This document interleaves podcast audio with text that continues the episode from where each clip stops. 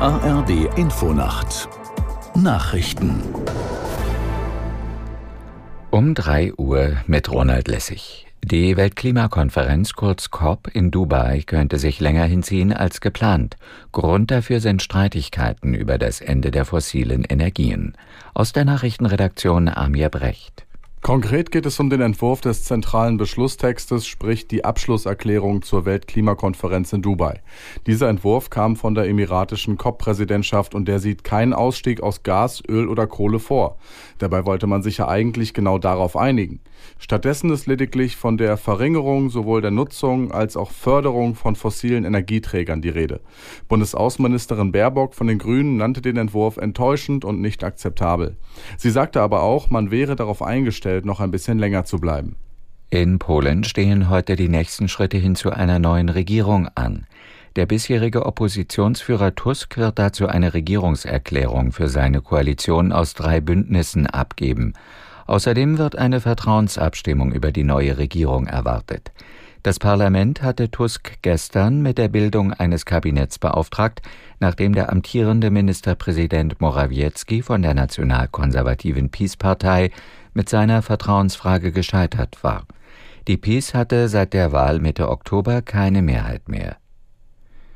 Israel will zwei weitere Grenzübergänge für die Kontrolle von Lastwagen mit Hilfsgütern für den Gazastreifen nutzen.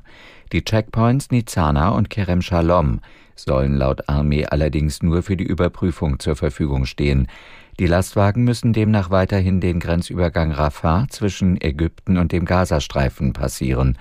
Nach Armeeangaben könnte die Menge der gelieferten Hilfsgüter so verdoppelt werden. Der ukrainische Präsident Zelensky trifft sich heute in Washington mit US-Präsident Biden. Dabei geht es in erster Linie um weitere militärische und finanzielle Unterstützung im Krieg gegen Russland. Aus Kiew Rebecca Barth. Es ist ein Besuch in letzter Minute.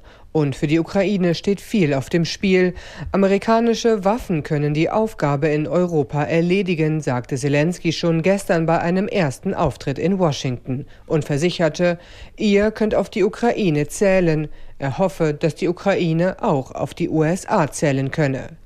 Wichtiger als das Treffen mit Joe Biden im Weißen Haus, vermutlich Zelenskys Auftritt vor den zerstrittenen Senatoren im amerikanischen Kongress. Das waren die Nachrichten. Das Wetter in Deutschland. Gebietsweise Regenschauer, zum Teil auch trocken, stellenweise Nebel, 9 bis 1 Grad. Tagsüber breiten sich dichte Wolken und zum Teil ergiebiger Regen aus.